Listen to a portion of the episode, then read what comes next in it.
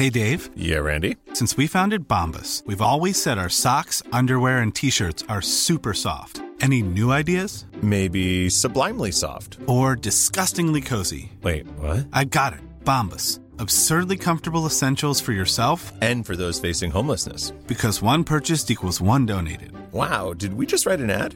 Yes. Bombas. Big comfort for everyone. Go to bombas.com slash ACAST and use code ACAST for 20% off your first purchase. La trágica muerte del ex primer ministro japonés Abe Shinzo nos combina a reflexionar, aunque sea críticamente, sobre su legado económico. ¿Qué fue el Abenomics? Veámoslo.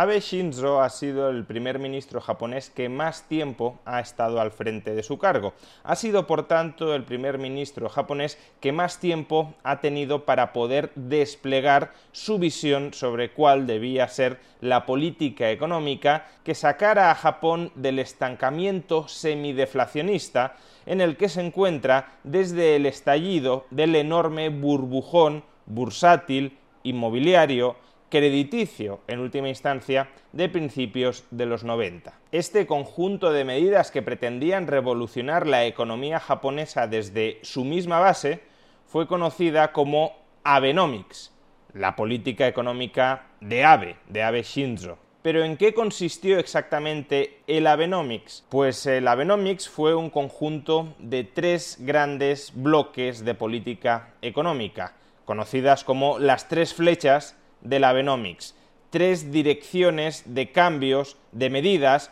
que pretendían relanzar la economía japonesa. El primer conjunto de medidas se refería a la política fiscal, el segundo conjunto de medidas se refería a la política monetaria y el tercer conjunto de medidas a las reformas estructurales. ¿En qué consistían? ¿Qué efectos tuvieron? ¿Fueron exitosas? ¿Han sido un fracaso? Bueno, vamos paso por paso. Bueno, de entrada, como hemos dicho, el objetivo conjunto de estos tres bloques de medidas económicas era relanzar el crecimiento económico de Japón, escapando de su estancamiento semideflacionista. Si estos tres conjuntos de medidas han alcanzado su objetivo o no, lo evaluaremos al final, pero a su vez cada uno de estos bloques de medidas tenía sus propios objetivos internos, con lo cual vamos a ir repasando cuáles eran los objetivos de cada uno de estos bloques y si las medidas adoptadas lograron o no lograron cada uno de estos objetivos. En primer lugar, la flecha fiscal. ¿Qué pretendía la flecha fiscal? Recomponer la estructura fiscal y presupuestaria de Japón para lograr dos objetivos. En primer lugar, estabilizar y amasar superávits presupuestarios que permitieran reducir la enorme deuda pública que tiene Japón. Y por otro lado, estimular la inversión empresarial.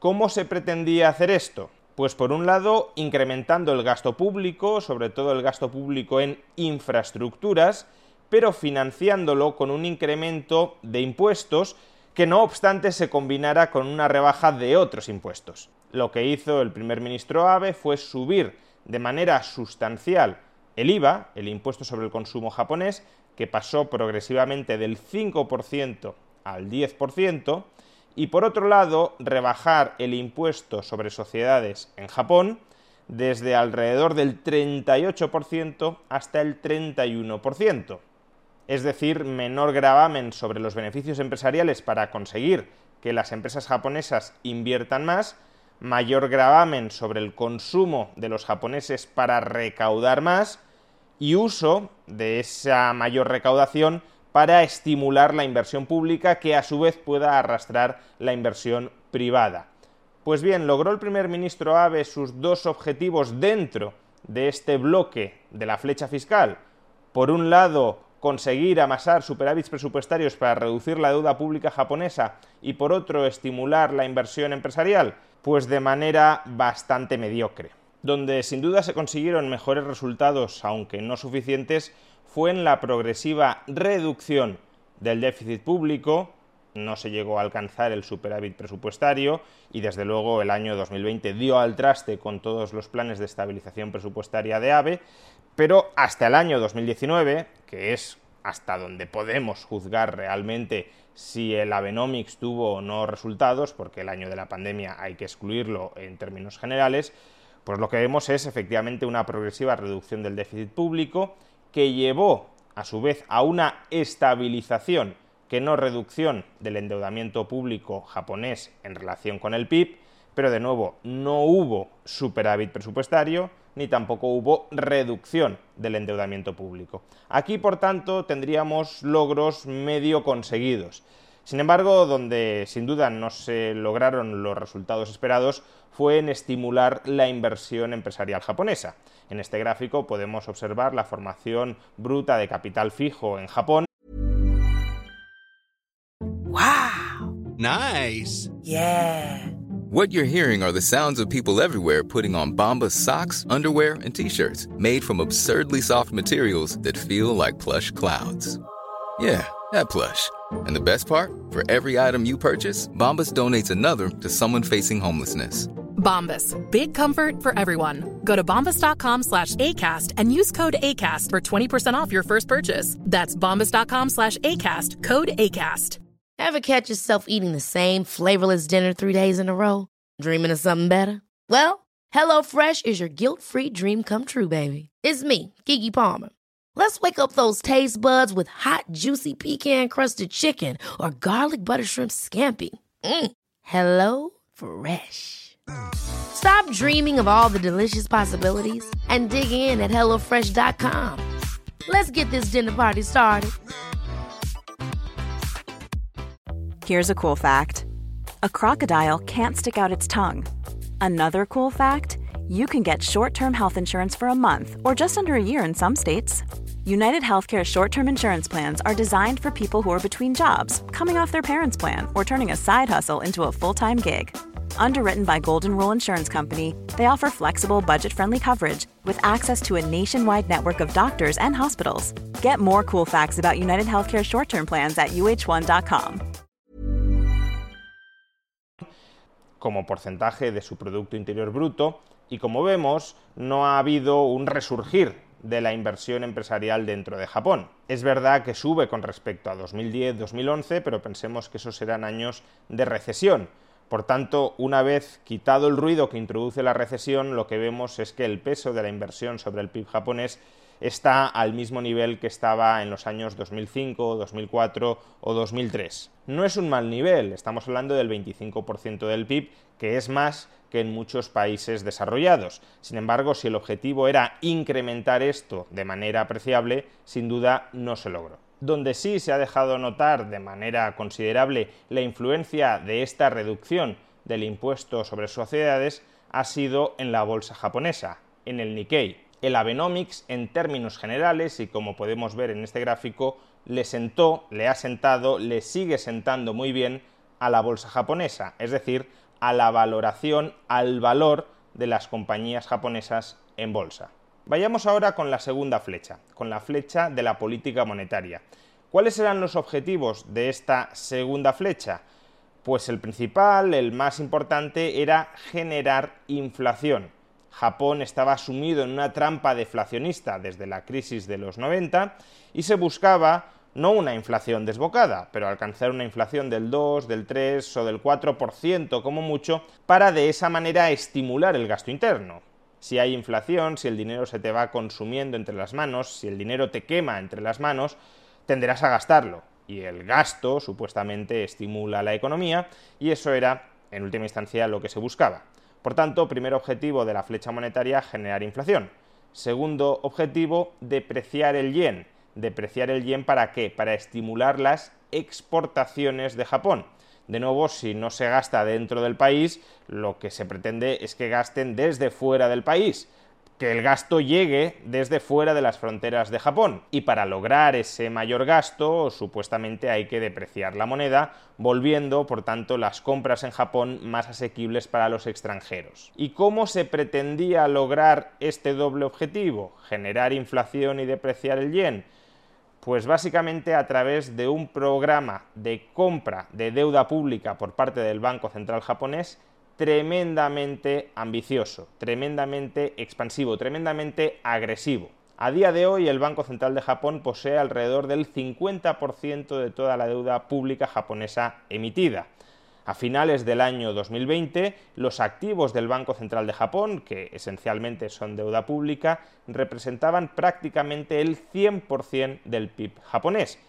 Y a día de hoy, en el año 2022, el Banco Central de Japón ya es el banco central de todo el planeta con mayor cantidad de activos en relación con el PIB del país. ¿Ha logrado esta segunda flecha sus objetivos? Pues de nuevo, escasamente. En primer lugar, sin duda, ha sido un rotundo fracaso a la hora de promover la inflación dentro de Japón. Solo hubo un año, el año 2014, en el que la inflación se ubicó por encima del 2%, y fue sobre todo porque en ese año el IVA se incrementó desde el 5 al 8%. El resto de años, como vemos, la inflación se ha mantenido más o menos cercana a cero.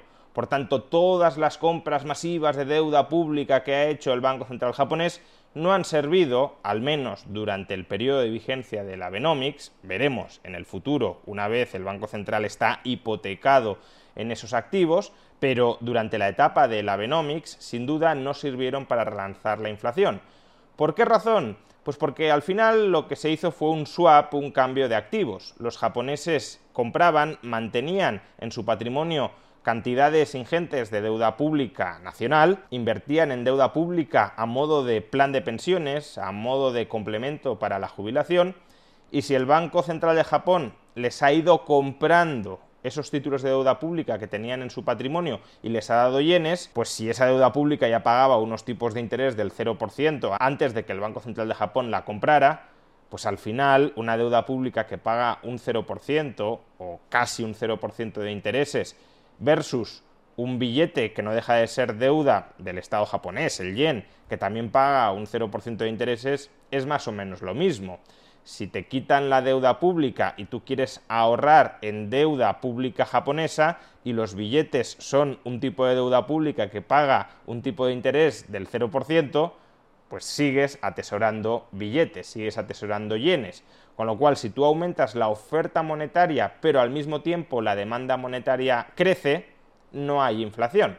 Y eso es lo que ha sucedido en Japón hasta el año 2020, es decir, durante el periodo de vigencia del Abenomics. Un incremento muy fuerte, sí, de la oferta monetaria comprando títulos de deuda pública, pero que fue de la mano de un incremento de la demanda monetaria de los japoneses y que por tanto no se tradujo en inflación. ¿Consiguió al menos esta segunda flecha su objetivo de depreciar el yen y de impulsar las exportaciones? Pues de nuevo de manera muy parcial. Desde luego el efecto inmediato que tuvo el anuncio de la Benomics, de esta segunda flecha, de las compras masivas de deuda pública por parte del Banco Central japonés, sí fue el de depreciar fuertemente el yen en los mercados de divisas. Sin embargo, si cogemos una perspectiva más amplia, de varios años, veremos que en realidad lo que hizo el yen fue regresar al tipo de cambio que ya exhibía antes de la crisis económica de 2007, 2008, 2009. Es decir, regresó al tipo de cambio pre-crisis.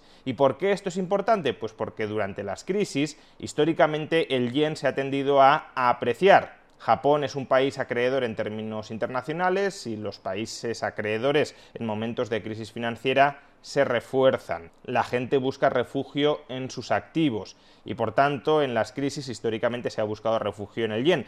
Con lo cual la apreciación del yen en los años de crisis fue más bien algo transitorio. Conforme se fue despejando la crisis, el yen volvió a su tipo de cambio anterior. De modo que como mucho el Abenomics, esta segunda flecha, pudo acelerar el regreso al tipo de cambio pre-crisis, pero desde luego es complicado atribuir al Abenomics la responsabilidad de establecer ese tipo de cambio cuando ya era, repito, el tipo de cambio vigente antes de la crisis. En todo caso, esta depreciación por sí sola o impulsada por el Abenomics del yen ha conseguido mejorar las exportaciones de Japón pues lo ha logrado muy en el margen, lo ha logrado de manera bastante parcial, de manera bastante modesta. Pero es que además si tenemos en cuenta el conjunto de la balanza por cuenta corriente, es decir, no solo las exportaciones, sino también las importaciones, al haberse debilitado el yen, a Japón también le sale mucho más caro importar y por tanto, como podemos ver en este gráfico, el saldo neto de la balanza por cuenta corriente no ha mejorado respecto a años anteriores. Se exporta más, pero también se importa más y por tanto el superávit exterior que tenía Japón es el que ya tenía antes del Abenomics. En esto influyó de nuevo poco.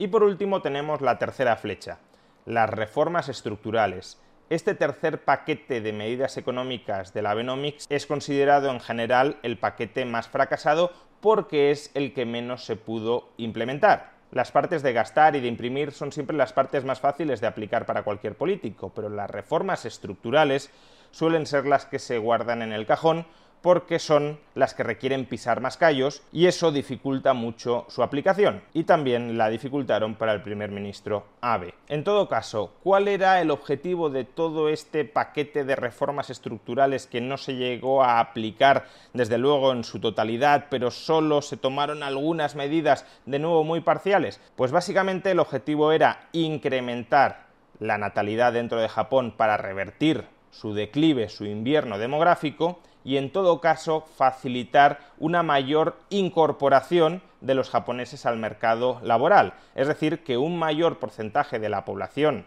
declinante de Japón se incorporara al mercado laboral para que hubiese más gente trabajando y generando riqueza.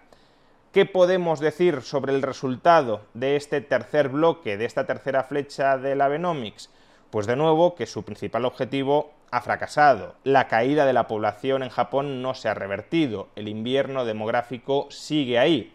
Ahora bien, es cierto que sí parece que el Abenomics fue exitoso a la hora de estimular que un mayor porcentaje de la población japonesa participara en el mercado laboral. Sí incrementó el porcentaje de la población japonesa con empleo. En conjunto, por tanto, ¿cuál es el veredicto final sobre los resultados de la Abenomics, de la aplicación conjunta de estas tres flechas. Recordemos que el objetivo último que tenía el Abenomics era impulsar el crecimiento económico de Japón, sacarlo de esa semidepresión deflacionista en la que estaba sumido desde los años 90. Pues bien, si analizamos la evolución de la tasa de crecimiento del PIB japonés durante el periodo del Abenomics, veremos que el crecimiento de Japón fue más bien mediocre durante todos los años de ese periodo de la aplicación de esas políticas, Japón creció menos del 2%. Y recordemos que son años 2012-2019, excluyamos 2020 por la pandemia, de crecimiento internacional robusto. Es más, ese ritmo de crecimiento del 2% del PIB es similar al que ya exhibía Japón antes de la crisis económica 2007-2008-2009. Por tanto, no se aprecia un incremento sustancial, notable, del ritmo de crecimiento de Japón con respecto al nivel previo a la crisis. Aunque es cierto que quizás sea injusto juzgar el resultado del Abenomics en función del crecimiento económico del PIB. El PIB es la producción final agregada dentro de un país. Si, como hemos visto, cada vez hay menos población dentro de Japón, es complicado que el PIB crezca mucho porque hay menos gente produciendo. De modo que quizá sea más justo, más equitativo, juzgar los efectos del Abenomics en función de la evolución del PIB per cápita. Sin embargo, si observamos la evolución del PIB per cápita, comprobaremos que sí, en efecto, el PIB per cápita en yenes constantes, es decir, excluyendo la influencia de la inflación o de la deflación sobre el PIB, creció sostenidamente durante el mandato de Abe, pero creció a un ritmo similar al que ya crecía previamente a la crisis económica de 2007, 2008, 2009. De nuevo, lo que parece que hizo Japón fue regresar a su tendencia de crecimiento de su renta per cápita de los últimos 20 años. Y no se observa, al menos no claramente, ninguna influencia decisiva de la Abenomics, de la política económica del primer ministro Abe, en esta evolución de la renta per cápita. Por supuesto, sería necesario un análisis mucho más sofisticado y mucho más riguroso que el que hemos efectuado aquí.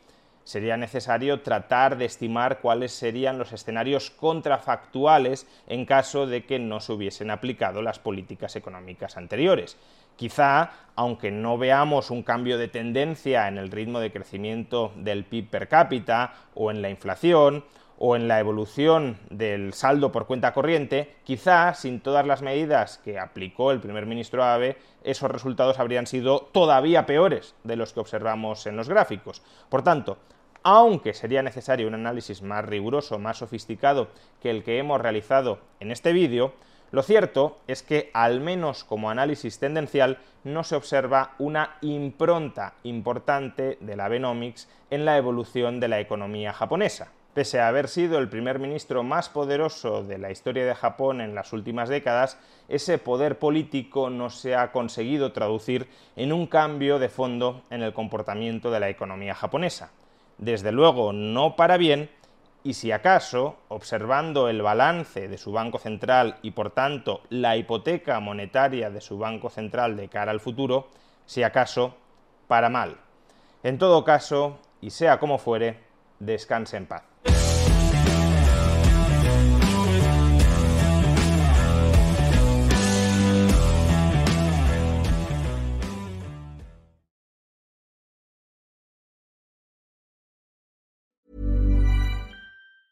Ever catch yourself eating the same flavorless dinner three days in a row? Dreaming of something better? Well, HelloFresh is your guilt-free dream come true, baby. It's me, Kiki Palmer. Let's wake up those taste buds with hot, juicy pecan-crusted chicken or garlic butter shrimp scampi. Mm. Hello Fresh. Stop dreaming of all the delicious possibilities and dig in at HelloFresh.com. Let's get this dinner party started.